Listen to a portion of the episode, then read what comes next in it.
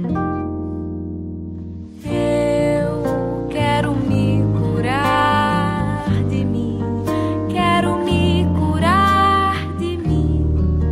Quero me curar de mim. Olá, ouvinte. Bem-vindo ao Diário da Consciência, uma série de podcasts da Oficina. Oficina é uma prestação de serviço consciencial à disposição do ser humano. Uma prestação de serviço diferente, autônoma, inspirada, voluntária, universalista, prática e gratuita. O que você irá ouvir a seguir é o compartilhamento de uma prática de autoanálise em grupo, baseada no entendimento de que realidade é uma experiência multimídia e também em outros conceitos autocientíficos estudados na oficina. Essa prática está sendo publicada com o consentimento do praticante para fins de estudo de caso e para ajudar você a praticá-la também. Dito isso, vamos ao estudo de caso. História infeliz. Ande pela sua memória e encontre uma história infeliz. Conte sua história infeliz com detalhes e colocando todos os verbos no presente, como se estivesse acontecendo agora. Conte tudo o que está acontecendo, tudo o que está sentindo, pensando, lembrando, imaginando, junto com os acontecimentos. São 6h30 da manhã. Pego o celular e passo uma mensagem no grupo Family, grupo de WhatsApp que criei quando meu filho se casou. Somos apenas quatro participantes: meu filho, minha nora, o pai do meu filho e eu. Escrevo: Bom dia, como foi a noite? Estou bem tensa e preocupada, ansiosa até. Hoje está fazendo 12 dias que o Gustavo vem apresentando febre todas as noites devido ao Covid. Pela minha cabeça passam mil coisas. Às vezes, chego a vê-lo no hospital, internado e até entubado. O tempo passa e a todo instante olho no celular procurando resposta. Sei que acordam cedo, pois o Dante, meu neto, não deixa eles dormirem até mais tarde. Aguardo ansiosa o boletim médico diário. Quero saber como está a saturação, se dormiu bem, como está a dor no corpo, a disposição, se teve febre, se precisou tomar remédio para baixar, etc. O tempo vai passando e nada de notícias. Começa a criar um monte de historinhas na minha cabeça. Já são oito horas e, a, e o pai dele também pede notícias no grupo. Começam a chegar no meu celular mensagem de, dos familiares pedindo notícias. Para poupar meu filho e minha nora de ficar dando notícias para a família, eu me encarreguei disso. Minhas irmãs fizeram correntes de oração, grupos de Ho'oponopono e muito mais. O relógio marca nove horas. Decido ligar para o Gustavo. Ele não atende. Ligo para minha nora, que também não atende o telefone. Fico cada vez mais angustiada.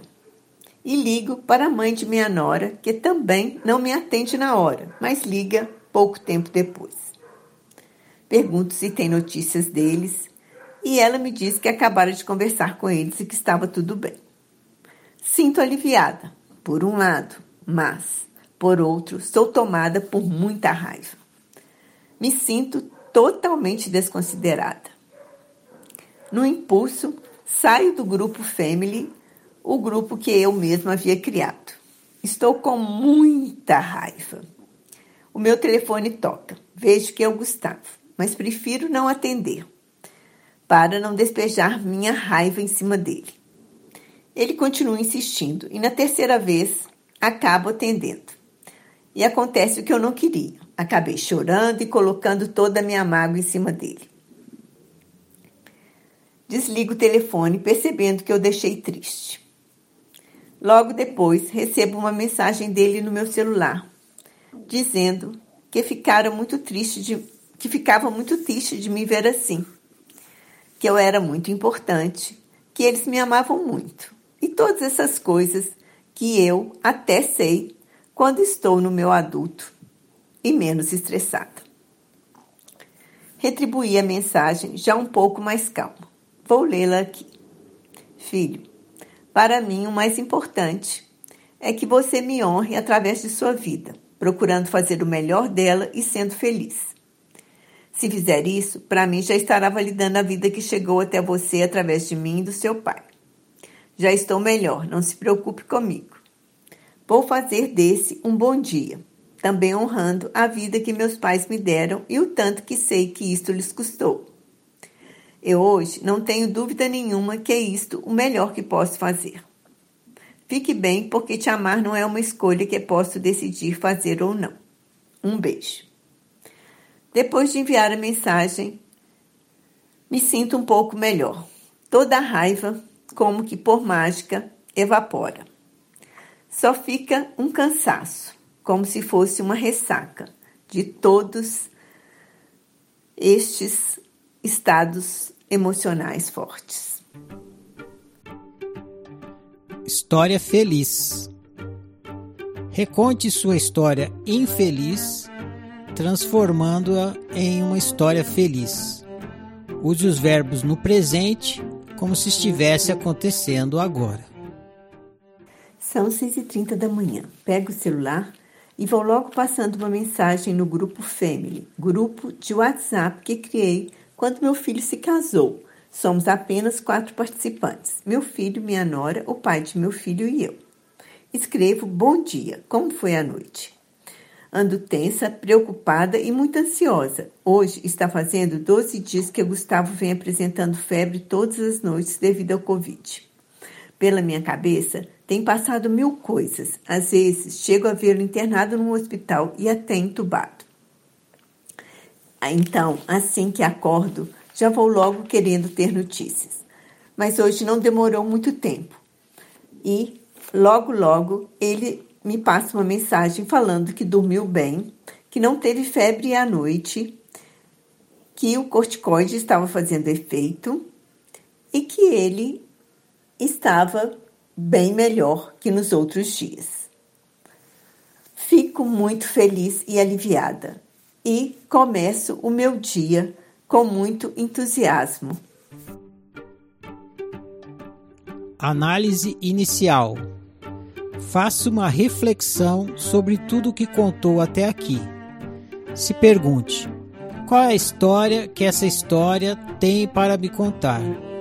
O que essa história tem para me ensinar sobre ser humano, sobre minha pessoa e sobre viver bem? Bom, então vamos lá. É, o que que esta história tem para me contar? Bom, é, eu confesso que foi difícil e que eu tive muita resistência para trazer esse fato para análise. Primeiro, porque eu gostaria de poder esquecer esse período que foi marcado por medo e dor. E em segundo lugar, porque eu me sinto até, de certa forma, envergonhada por estar mais uma vez é, repetindo essa mesma história de cobrança do afeto, e de cobrança daquilo que eu considero que represente consideração do outro por mim.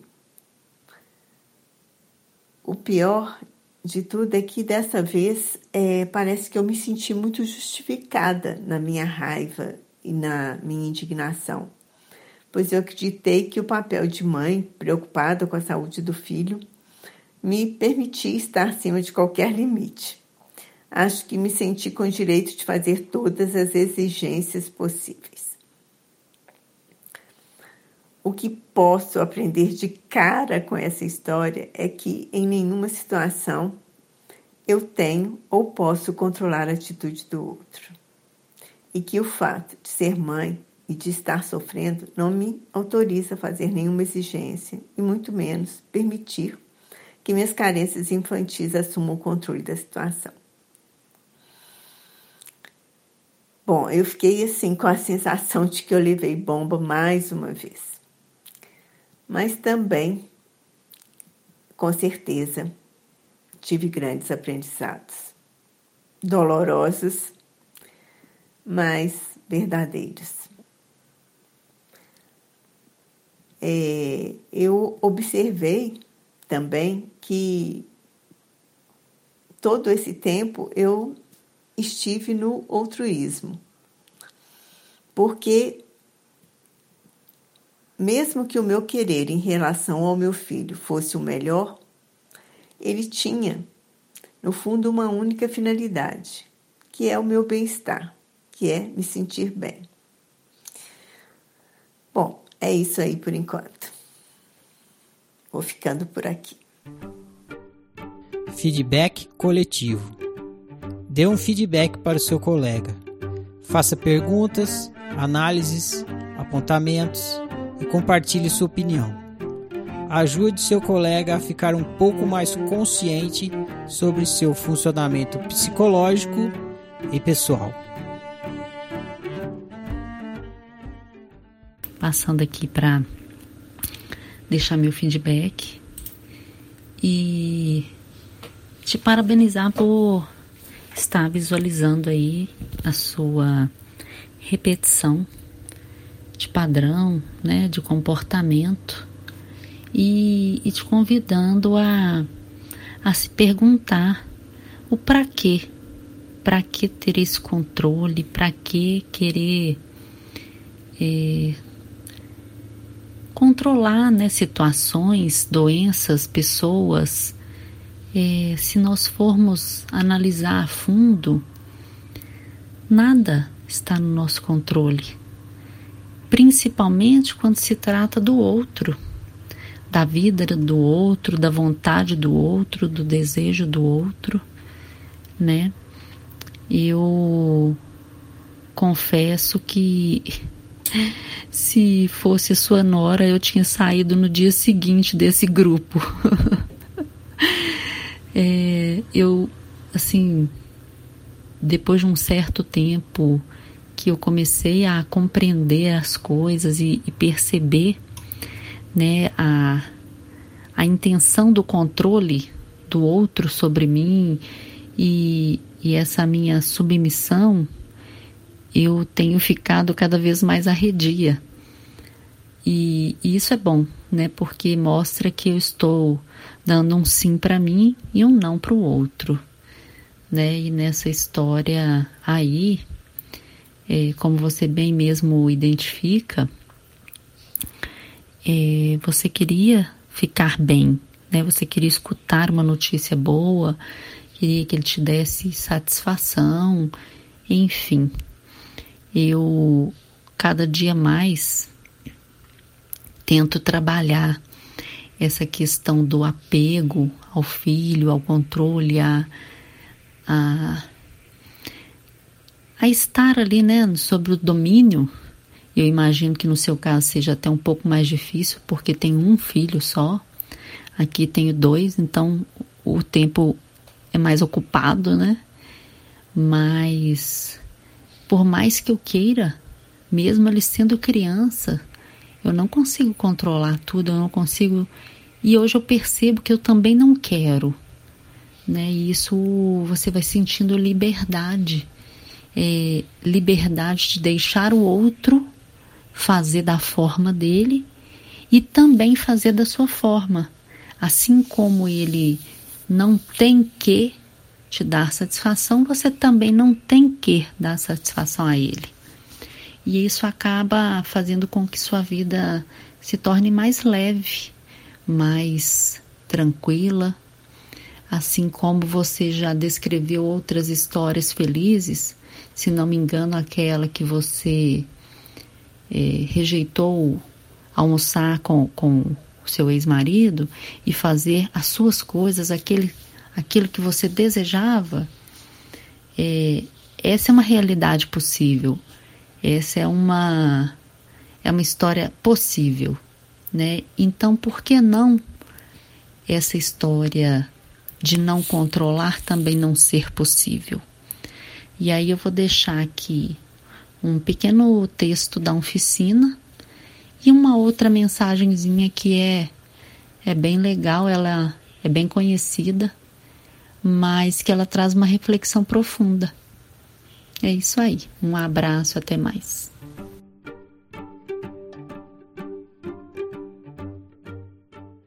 Oi, Angélica. Ai, dor de mãe. sei bem o que é isso, sei bem o que é isso. Aqueles pequenininho, né? Que cabia no nosso colo, que sentia aquela vontade de abraçar, de olhar para a mamãe. É, cresceram, hoje tem a família deles, as prioridades deles. E eu sei como é, Angélica. Eu sinto a tua dor, a dor de uma mãe, né? Cuidadosa, o filho estava doente e a gente também. É, eles ficam também mais fragilizados e aí eles, eles eles aceitam mais, né, o cuidado da mãe, o carinho da mãe, mesmo sendo grandes, quando eles estão assim, com, com algum problema maior e tal. E eu acho que você deve ter se sentido assim, quando ele estava um pouco, estava um pouco mais fragilizado, de alguma forma você auxiliou, ajudou e ele estava mais ele poderia estar tá mais, você não mencionou isso, mas eu imagino que ele poderia estar tá mais presente, nem que for online, mas e quando ele sumiu, não deu satisfação ali naquele momento, você ficou, é, claro, com preocupada. E aí você ligou para sua sogra, para a sogra dele, né? E o que eu percebo é que a sogra, você, né, você tem, claro, é compreensível também. Você tem um, vou dizer, não sei se é ciúme, uma competição sem querer, né? É algo assim que eu eu imagino que quando a sogra disse não tá tudo bem, ou seja, ah, ela tá sabendo mais do que eu, né? E acaba é, acaba doendo mais a sua ah, então a, a sua rejeição, vamos dizer assim, do filho, né? A, o momento que ele não ligou para você, não disse nada e ninguém atendia o celular e foi aumentando, mas quando você viu que ele não, né? Quando a sogra dele falou que estava tudo bem, e aí eu acho que já veio mais a vontade é, Tipo, ah, a dor mesmo, né? A dor da rejeição. E, pô, não tá mal, não tá, não tá mal e ainda não me liga. então, fica aí a minha, a minha sugestão para que você se observe em questão é, do que que você se obriga a fazer e que quando seu filho não se obriga a fazer por você, você se dói, se sente sozinha, muitas vezes nesse jogo do controle. Porque isso é uma coisa muito sutil, né? Eu posso dizer porque eu hoje eu libero a minha filha mais velha, sabe, para para ser do jeito que ela quer ser, que ela pode ser. Mas eu também me libero a dizer não quando eu não quero e, e vou te falar, por incrível que pareça, é, eu saí do jogo do controle e ela me respeita mais e ela me procura mais, porque eu acho que a relação ficou mais leve, né? É, não fica uma cobrança, um sufoco, né? E é, eu lembro que a, um diário seu da consciência, ano passado, né? Você falou sobre é, sobre o, é, o, jantar, né? Ou o, ah, o almoço, porque a sogra dele não ia fazer o almoço, porque estava viajando, né? para sua nora e, e para o seu filho e que você é, chamou eles para almoçar, mas quando eles né, disseram que não, porque eles estariam um pouco adoentados e tal, achava melhor ficar em casa, você recebeu, você deu um alívio, né? Você sentiu um alívio, ou seja, é, você se obriga muitas vezes, claro que a companhia deles é boa e tal, mas a gente tem hora que a gente quer ficar, tem, tem outras prioridades. O filho não é sempre a prioridade, como a gente também não é a prioridade é, para os filhos. E nem de pequeno a gente é, quando eles são menores, né? Como a minha filha agora, sete anos. Não é mas a, é, eu, como mãe, eu tenho o poder de mandar mais aqui, né? Então, se eu não fico atenta, eu atropelo a minha filha, porque muitas vezes eu não sou a prioridade dela. Ela prefere, prefere uma tarefa, prefere um desenho, ela prefere assistir ou jogar um joguinho. Ela prefere muitas outras coisas. Então, é, eu fico, tenho que ficar atenta, porque senão realmente eu atropelo, porque é uma criança, né? Agora, quando eles crescem, eles mesmos, né? Não, eles mostram pra gente, né? Só que mostram de um jeito sem consciência também. Então, eles mostram é, mentindo pra gente, ou ai, né, fingindo que esqueceu de chamar. Mas é porque a gente, eles não querem, mas eles sabem que a gente não vai entender, porque a gente está nesse jogo do controle, vai sufocar, eles vão se sentir culpados, então eles preferem fingir, mentir. Eu via isso na minha filha há muito tempo atrás. Hoje já não, hoje ela mesmo fala, ela mesma, ah, mãe, eu, ia aí, mas eu não vou mais. Eu combinei de jantar amanhã com você, mas eu não vou por causa disso, por causa daquilo. Falo, ah, tudo bem. Entendeu? Ou seja, também me sinto livre para Ai, filha, hoje eu tô a fim de ficar de boa, de perna pro alto, não, não vou fazer hoje. Então, pronto, vamos marcar para outro dia e tal. Então, essa leveza, né?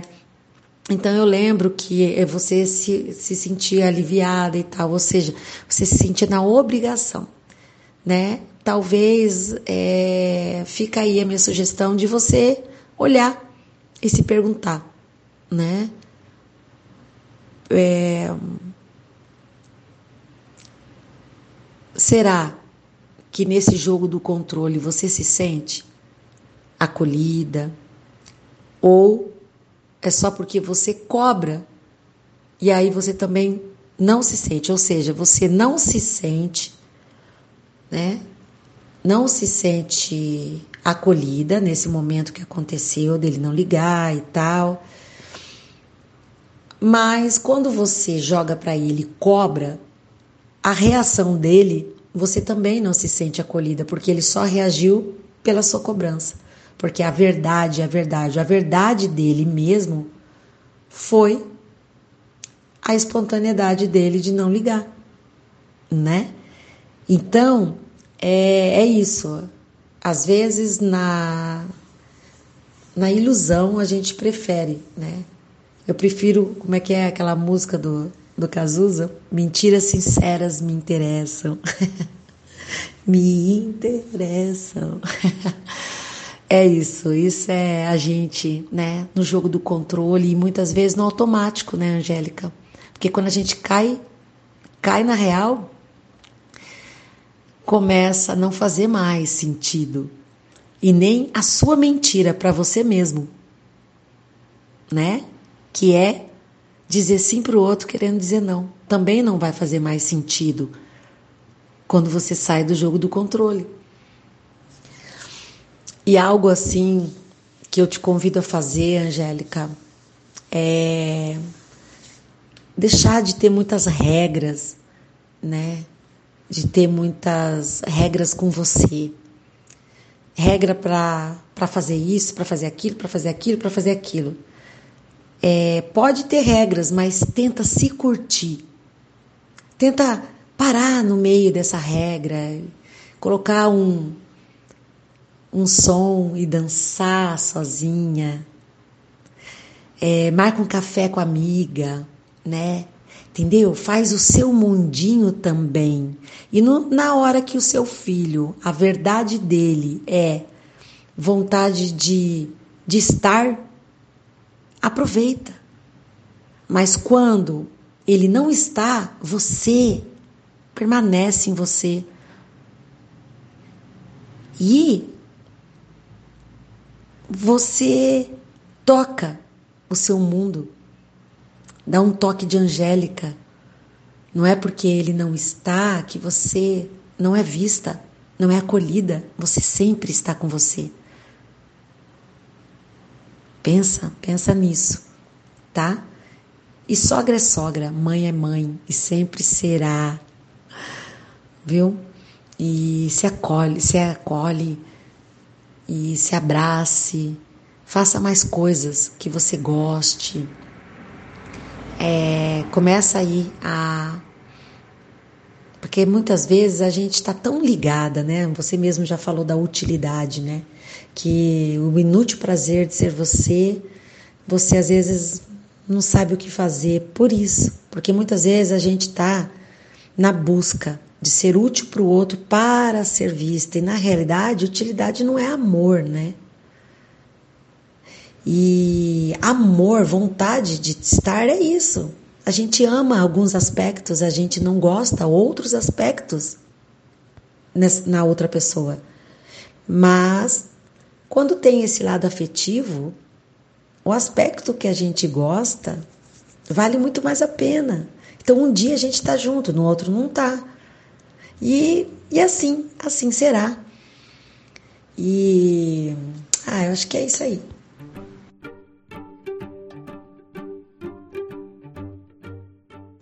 Oi, Angélica, bom dia.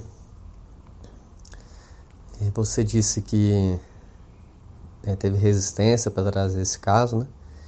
E aí eu me lembrei de como que a gente tem dificuldade de assumir os nossos exageros, assumir que as no as, a, a, nossa postura às vezes é, não é tão adequada, né?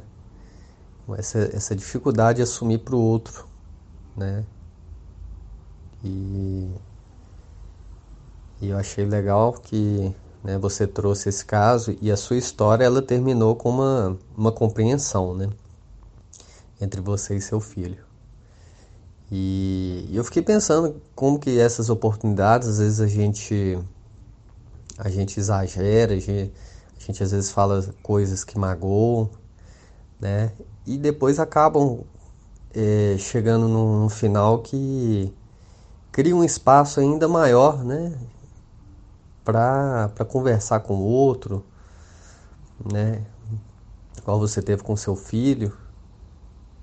Né? Talvez se não tivesse acontecendo nada, né? as palavras, os sentimentos que um tem pelo outro é, não seriam é, expressadas, né?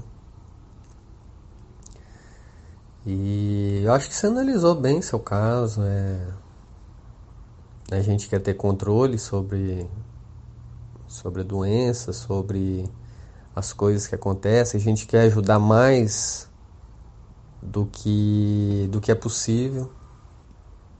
É, acho que a gente tem que pensar até onde vai a nossa liberdade, né? Sendo liberdade o limite, né? De onde, até onde a gente pode ir para ajudar a gente fica mais tranquilo porque o, o, desespero que a gente que a gente tem nessas situações é querer fazer mais do que pode, querer controlar onde não é possível controlar, né? Até onde for possível controlar as nossas ações. Então, eu acho que é isso que eu observei no seu caso e E espero que, que seu filho melhore e fique tudo bem aí. Tá bom? Um abraço. Eu do passado. Reconte a mesma história infeliz que contou no passo 1, mas reconte colocando o sujeito na terceira pessoa, substituindo o pronome eu pelo seu nome ou por um apelido representativo do seu sofrimento. São seis e trinta da manhã. Angélica pega o celular e passa uma mensagem no grupo Family, grupo de WhatsApp que ela criou quando seu filho se casou. São quatro participantes: ela, o filho, a nora e o pai do filho. Ela escreve: Bom dia, como foi a noite? Angélica está tensa, preocupada e muito ansiosa. Hoje fazem 12 dias que seu filho Gustavo vem apresentando febre todas as noites devido ao Covid. Pela sua cabeça passam mil coisas. Às vezes, ela chega a vê-lo no hospital, internado e até entubado. O tempo vai passando e a todo instante ela olha no celular à procura de uma resposta. Ela sabe que eles acordam cedo, pois o seu neto, o Dante, não os deixa dormirem até mais tarde. Aguarda ansiosa o boletim médico diário. Quer saber sobre a saturação, se dormiu bem, como está a dor no corpo, a disposição, se teve febre, se precisou tomar remédio para baixar, etc. O tempo passa e nada de notícias, e ela começa a criar um monte de historinhas em sua cabeça. Já são oito horas e o pai dele também pede notícias. Começam a chegar mensagens no seu telefone de familiares pedindo notícias. Para poupar seu filho e sua nora de ter que ficar dando notícias para a família, ela se encarregou disso. Suas irmãs fizeram correntes de oração, grupo de Ho'oponopono e muito mais. O relógio já marca nove horas. Ela decide então ligar para o Gustavo. Ele não atende. Então ela liga para sua nora, que também não atende o telefone. Ela está muito angustiada, e liga para a mãe de sua nora, que também não a atende na hora, mas liga pouco tempo depois. Ela pergunta se ela tem notícia deles.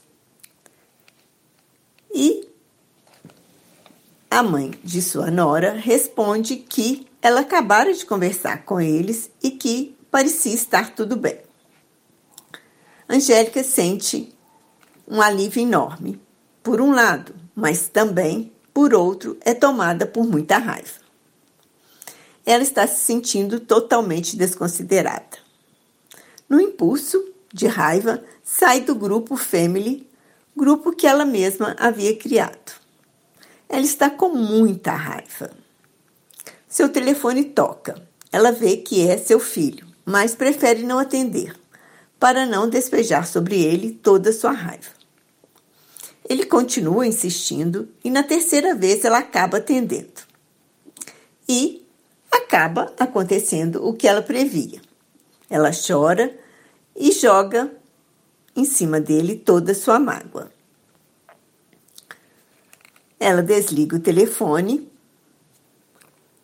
chateada, pois percebe que o deixou triste. Logo depois, ela recebe uma mensagem dele no seu celular dizendo que ele estava triste de vê-la assim e que ela era muito importante, que eles a amavam muito e todas essas coisas que ela até sabe quando está no seu adulto e menos estressada. Ela re resolve responder a mensagem e já um pouco mais calma. Ela escreve: Para mim, o mais importante é que você me honre através de sua vida, procurando fazer o melhor dela e sendo feliz. Se fizer isso, para mim já estará validando a vida que chegou até você através de mim e do seu pai. Já estou melhor, não se preocupe comigo.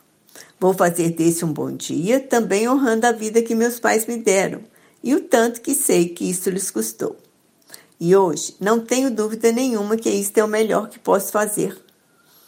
Fique bem, porque te amar não é uma escolha que posso decidir fazer ou não. Um beijo. Depois de enviar a mensagem, Angélica se sente bem melhor.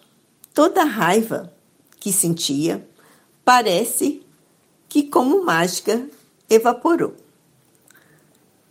Só ficou um cansaço, como se fosse uma ressaca de todos aqueles estados emocionais fortes que havia experimentado. Eu do futuro. Entre no túnel do tempo e volte até o momento em que termina a história infeliz. Converse com você do passado e explique para ele tudo que ele não tinha como saber no passado e que por isso sofreu tanto.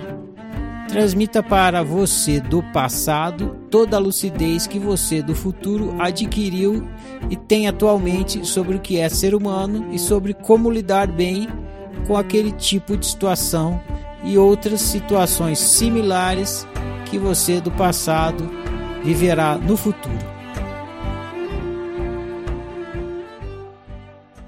Olá, Angélica. Aqui estou novamente ao seu lado para te ajudar a se esclarecer e tirar o máximo proveito desse fato que você experienciou de forma bem doída. Percebo como natural sua preocupação com a saúde de seu filho, assim como seu desejo de que ele se curasse. Afinal, seu filho lhe é muito caro e tem muito valor para você. Amá-lo, como você mesma disse, não é uma questão de escolha. Acontece naturalmente. E, sob muitos aspectos, ele é amor fácil para você. E isso te faz não querer perdê-lo e sofrer só de pensar que isso pode vir a acontecer. Porém, nem tudo nele é amor fácil. Ele tem características e atitudes que são até mesmo amor impossível, não é mesmo? Eu acredito que essa história veio deixar isso bem claro e te ensinar que está na hora de praticar o amor difícil, ou seja, o respeito pela unicidade dele. Além disso, essa história está te mostrando mais uma vez que você não é o centro da vida do seu filho e que as atitudes dele demonstram apenas que ele está fazendo o que ele acha que é melhor para ele e que o fato de você se sentir desconsiderada por ele não faz com que isso seja a verdade dele ou a intenção dele.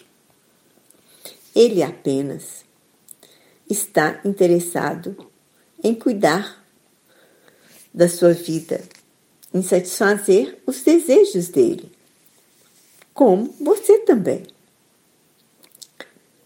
A sua raiva surgiu porque ele não fez aquilo que você acreditava que seria o que ele deveria fazer.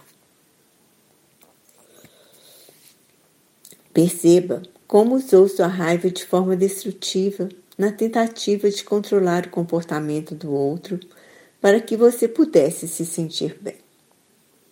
Consciente disto, você pode criar, a partir de agora, estratégias altruístas que gerem bem viver para você e um bom convívio com o seu filho. Agora vou me despedir declamando para você o texto de Khalil Gibran sobre os filhos. Teus filhos não são teus filhos, são os filhos e as filhas da ânsia da vida por si mesma. Vêm através de ti, mas não de ti e, embora vivam contigo, não te pertencem. Podes dar teu amor, mas não teus pensamentos, porque eles têm seus próprios pensamentos. Podes abrigar seus corpos, mas não suas almas, pois suas almas moram na mansão do amanhã, que não podes visitar nem mesmo em sonho. Podes tentar ser como eles, mas não tente fazê-los como és, porque a vida não anda para trás e não se demora com os dias passados. Tu és o arco do qual teus filhos são arremessados como flechas vivas. O arqueiro mira o alvo na senda do infinito e estica com toda a sua força para que suas flechas se projetem rápido e para longe. Que teu encurvamento na mão do arqueiro seja tua alegria. Pois assim como ele ama a flecha que voa, ama também o arco que permanece estável.